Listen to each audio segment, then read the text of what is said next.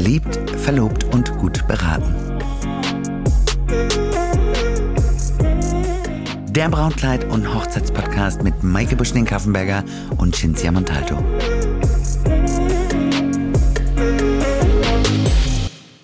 Kleider machen Leute und heute geht es über die Gäste und die Brautjungfern. Hallo, liebe Cinzia. Hallo, liebe Maike. Was meinst du, was ein absolutes No-Go wäre auf einer Hochzeit? Welche Farbe? Weiß. Das ist richtig. Und jetzt möchte ich dir eine kleine Geschichte erzählen, weil wir heute auch über die Brautjungfern reden, wie es früher war. Früher hatte man wirklich fünf, sechs, sieben Mädels, das waren Cousinen, das waren Schwester der Braut, Verwandte, die eben noch nicht verheiratet waren, echte Jungfrauen, die einer Braut vorausgelaufen sind. Und soll ich dir sagen, in welcher Farbe? Wahrscheinlich in Weiß jetzt. Richtig. Und weißt du warum? Nein. Die waren nämlich dafür da, um die bösen Geister von der Braut abzulenken. Und deswegen sahen die Brautjungfern immer aus wie die Braut. Also von der Farbe her. Mhm. Heute, schön, ne? Ja, ja, interessant. Genau. Und heutzutage wäre es ein absolutes No-Go, weil die Farbe Weiß natürlich der Braut vorbehalten ist. Und warum? Na Damit- gut. äh, Bitte? Sagst du's? Warum ist es so? Ach so, ich dachte, du wüsstest es. Nein. Äh, damit man natürlich die Braut nicht verwechselt, ja. Ich meine, man muss ja mal überlegen, gut, die einen sind die Gäste, Ja. das andere ist natürlich auch Personal, was ja bewirtet, was da drumherum ist. Und man soll natürlich nicht in die Verlegenheit kommen, äh, dass man auf einmal eine Frau im hellen Kleid anspricht und denkt, das ist die Braut. Okay, ja. Äh, Siehst du so, also es ist wirklich interessant, wie du das manchmal auch sagst. Ähm, so weit denkt man ja auch gar nicht, ne? Dass wir, ich bin jetzt auch in, auf einer Hochzeit eingeladen. Für mich ist es selbstverständlich, dass da eine steht, die weiß angezogen und das ist die Braut. Absolut. Und das ist ja auch der Respekt Ja, dahingehend. ja. So, und ähm, dann hat sich das ja auch immer mehr verselbstständigt, äh, was so in Amerika zelebriert wird. Und äh, die Brautjungfern werden jetzt ja auch natürlich für die Vorbereitungsphase als Hilfestellung für die Braut genommen. Mhm. Ne? Man hat dann Freundinnen, Best Buddies und äh, da, um denen auch eben eine besondere Aufza Aufgabe zu geben am Tag der Hochzeit, Hm. ähm, macht man das jetzt heutzutage ganz oft mit Freundinnen. Und ja, es gibt auch viele, viele Bräute, die dann von ihren Freundinnen verlangen, das gleiche Kleid anzuziehen. Oh je. Das denke ich auch manchmal, weil die Freunde sind natürlich auch alle verschieden groß, äh, verschieden lang. Ähm, es gibt große Mädchen, es gibt kleine Mädchen. Ja, Mhm. sage ich immer so schön, wenn es um die Figur geht. Ja, große Größe, kleine Größe. Und wenn dann jeder das gleiche Kleid anzieht, das muss man tatsächlich wollen. Ähm, denn es wird mit Sicherheit den einen oder anderen geben, der sich in diesem Kleid gar nicht so wohl fühlt. Oh, das kann ich mir aber auch wirklich sehr schwer vorstellen, irgendwie da den gleichen Nenner zu finden. Wobei das ja wirklich schon auf den Fotos sehr, sehr schön und hübsch aussieht. Da so im Hintergrund so ganz viele gleich angezogene Mädels zu sehen, die hübsch aussehen. Aber wie du gerade gesagt hast, da alle auf einen Nenner zu bringen, das stelle ich mir schwer vor. Ich mir auch total. Also ich denke auch immer, wenn ich jetzt dabei wäre, ich kam Gott sei Dank nie in die Situation, dass ich mich hätte entscheiden müssen. Aber ich glaube, wenn ich da so ein Kleidchen gehabt hätte, in dem ich mich nicht wohlgefühlt hätte, hätte ich lieber gesagt, bitte sei mir nicht böse, aber ich verzichte drauf, weil ich könnte mich den ganzen Tag gar nicht wohlfühlen. Hm. Ähm, und hätte gar nichts von der Feier. Ne? Weil ich Ja. immer nur damit beschäftigt wäre zu gucken, oh Gott, wie sieht das jetzt aus? Und ähm, ich, ich möchte, weißt du, du Das soll ja, ja nicht selber. Sinn, das soll ja nicht Sinn der Sache sein. Man soll es Genau. ja genießen. Ja. Genau. Und dann finde ich das auch ganz toll. Manche Bräute geben einfach so eine Farbe vor. Ne? Da kann sich jeder sein Kleid kaufen, wo er möchte. Und, ähm, und dann hat man halt so einen, so einen Farbkodex, den man eben ähm, Ja. treffen sollte. Mhm. Sei es jetzt zum Beispiel ein Flieder oder sei es ein Türkis, ein leichtes oder Pastellfarben werden immer noch sehr, sehr gerne genommen, auch für Brautjungfern. Mhm. Rosa immer noch wahnsinnig im Trend, hellblau. Und ähm, ja, und dann können die Mädels selber nach den Kleidern gucken. Das finde ich gerecht, das finde ich in Ordnung, weil es ist, ähm, man soll, wie gesagt, sich ja auch wohlfühlen und äh, man soll vor allem äh, selber sein. Absolut. Und das Ja. denke ich auch. Auch als Gast hat man ein Recht darauf, sich wohlzufühlen. Ja. Und es ist ja auch wahnsinnig schwierig, ne? Kleider in verschiedenen Größen in dieser Masse ähm, auch zu fairen Preisen zu bekommen. Hm. Ich, ich könnte da auch ad hoc gar nicht sagen, wo kriegt man sechs Kleider in verschiedenen Größen her Und dann kommt ja noch hinzu, dann muss es erstmal anprobiert werden und die Hälfte ist vielleicht unzufrieden und dann hast du halt nicht diese gleichen oder dann hast du diese gleichen Kleider im Laden hängen, weil es dann keiner nimmt, okay. weil sie alle das gleiche haben wollen. Hm. Ne? Ja, da ist man ein bisschen gebunden. Ne? Total. Ja. Und da denke ich auch manchmal, liebe Bräute, macht euch doch selber nicht so einen Stress. Ähm, ja, eine Hochzeit muss perfekt sein, sie muss einmalig sein, aber manchmal denke ich auch, das ist so ein bisschen zu viel des Guten, ne? Sondern ähm, gebt einfach euren Bridemaids die Möglichkeit, sich wohlzufühlen, gebt einen Farbkodex vor und äh, guckt, dass ihr alle in einer Stilrichtung seid, auch gerne den gleichen Stoff. Ich meine, Chiffon wird ja super gerne genommen, auch gerade im Abendkleidbereich. Und dann hat jeder so seine Wahl für sich zu treffen. Ähm, und, und man fühlt sich vor allen Dingen wohl in dem Kleidchen, was hm. man anhat. Hm. Und das ist ja auch ein Überraschungsfaktor. Ne? Man wird ja dann am Ende des Tages sehen, ähm, alle haben sich Mühe gegeben und alle passen zusammen. Ja, sehr schön. Und jetzt sind ja die Brautjungfern nicht die einzigen, sondern man hat ja auch noch die Trauzeugen. Mhm. Und ähm, ich kann zum Beispiel sagen, bei uns auf der Hochzeit war es so, dass wir haben sehr, sehr englisch geheiratet. Der Jens hat im Cut geheiratet. Und äh, da ist es so, dass die Trauzeugen, das kennt man ja auch bei den Königsfamilien, nicht, dass wir jetzt königlich sind, aber bei den Königsfamilien ist es ja auch so. Tagsüber trägt man den Cut, abends den Frack. Und ähm, sein Trauzeuge war wirklich genauso angezogen wie er, oh. auch im Cutaway. Sehr schön. Und ähm, bei mir war es so, ich wollte das auch gerne, dass meine Trauzeugin auch eben in einem, ja, in einem Creme kam. Mhm. Um eben zu sehen, dass wir beiden zusammengehören. Ne? Also wir hatten uns das so gewünscht.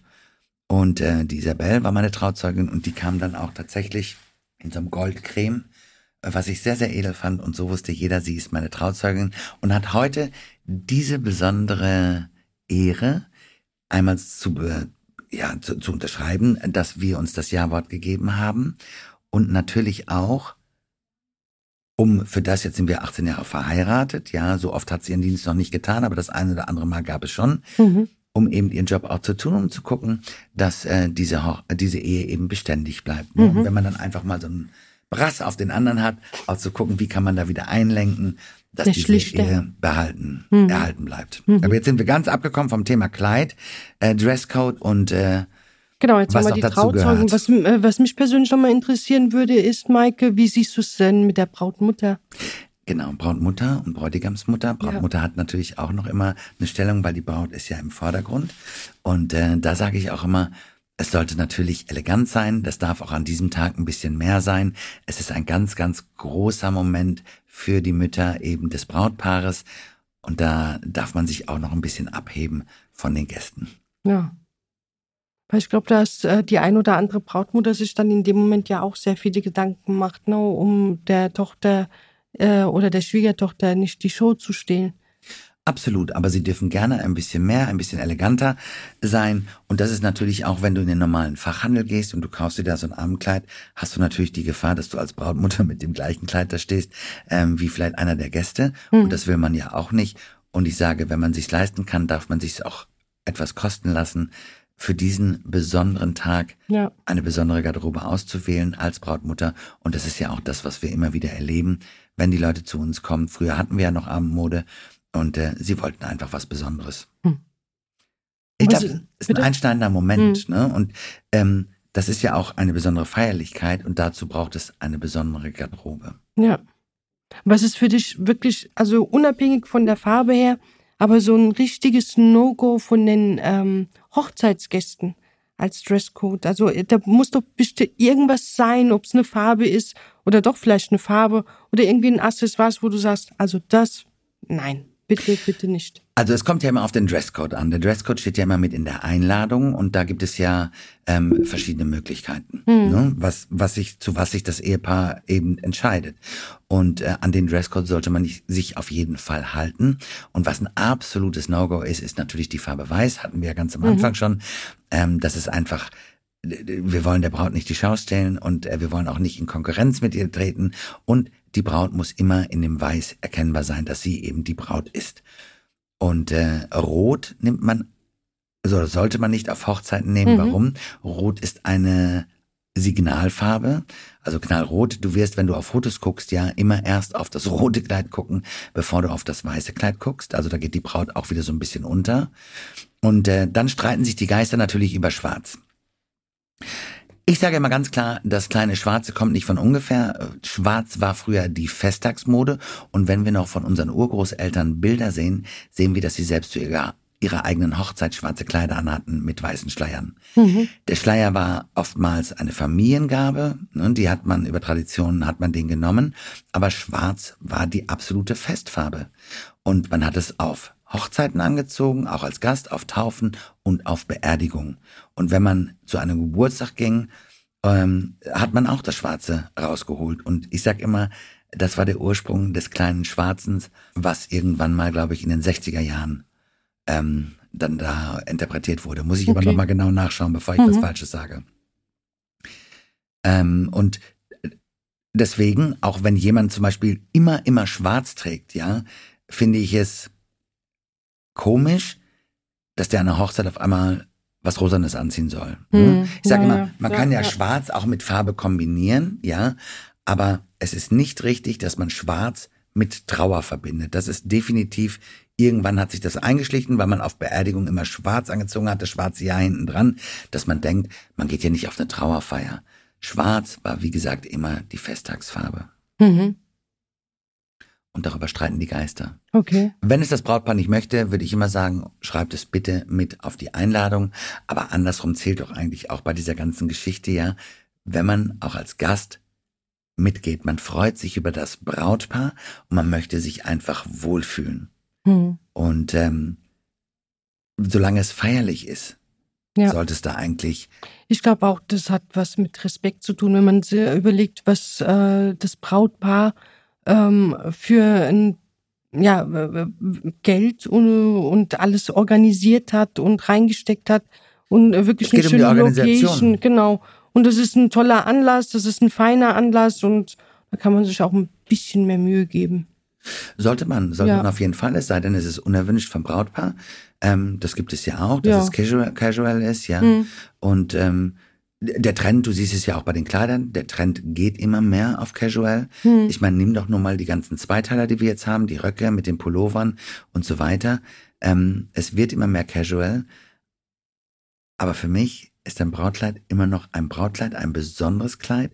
Ja, ich bin absolut für Nachhaltigkeit, aber es gibt Dinge im Leben, die zieht man tatsächlich nur einmal an und da darf es was Besonderes sein. Oh, das hast du schön gesagt. Guter Abschlusswort.